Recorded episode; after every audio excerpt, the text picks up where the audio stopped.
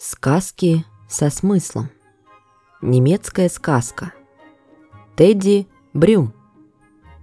Милые дети, слушайте сказку о маленьком медвежонке Тедди Брюме. У мальчика Клауса был любимый медвежонок Тедди Брюм, с которым он все время играл и без которого даже не ложился спать. И вдруг однажды вечером Клаус заметил, что на спинке у Теддика появилась дырка – причем на самом интересном месте. Клаус бросил медвежонка на пол со словами «Не буду больше с тобой играть, убирайся прочь». Тедди очень обиделся на Клауса. «Подожди же, я уйду от тебя». И вот когда все дети уснули и стали рассматривать свои сны, Тедди вышел из дома. Он взял в руки палку и отправился в лес. Там он встретил лису и зайца, пожелал им доброй ночи, а сам отправился дальше. Скоро он зашел в глубину леса, где было совсем темно и только слышалось уханье филина. «Этот филин кричит так страшно», — подумал Тедди, «а вокруг все трещит, щелкает, и каждый корешок готов меня ущипнуть и прищемить». «О, я глупый Тедди, лежал бы сейчас дома в теплой постельке Клауса. Я заблудился и так устал, и в этом огромном лесу я совсем один. И Тедди решил прилечь отдохнуть. Вскоре он уснул крепким сном, а утром Тедди Брюма разбудил веселый концерт. Птички щебетали ему.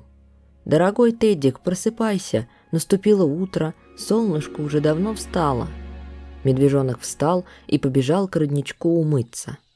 Моем глазки по утрам, моем ушки по утрам, моем шейку по утрам, «Тарам-та-там, тарам-та-там», — напевал он.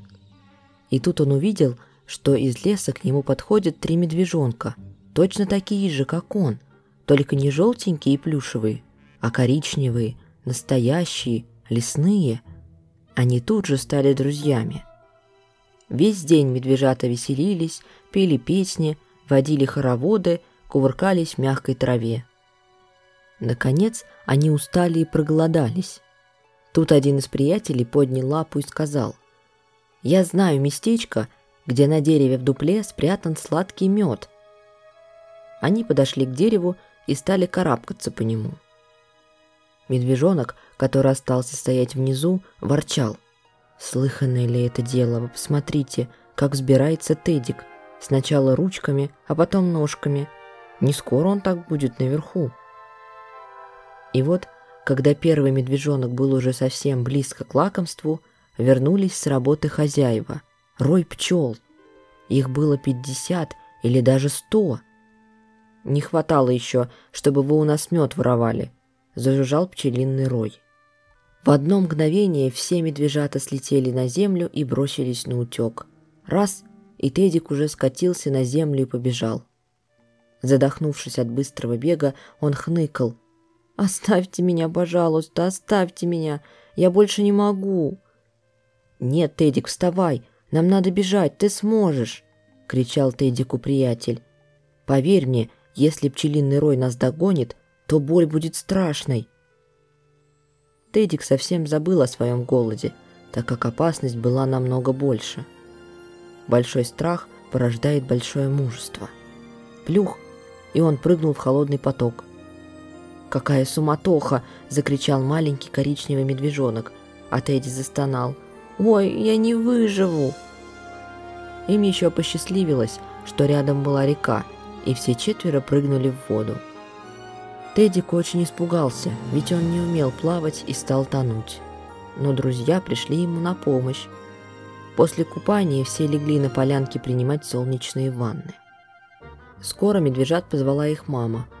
«Пойдемте домой, Становится темно. Она взяла их за руки и повела домой на ужин. Дома мама поставила на стол свежий и хрустящий малиновый пирог, мед в большой банке, налила молоко. «Внимание!» – вдруг сказал папа. «В газете написано. Пропал Тедди Брюм. Нашедший получит вознаграждение. Клаус». После ужина всех медвежат уложили спать, а Теддику мама-медведица сказала, «Ты обязательно должен вернуться домой».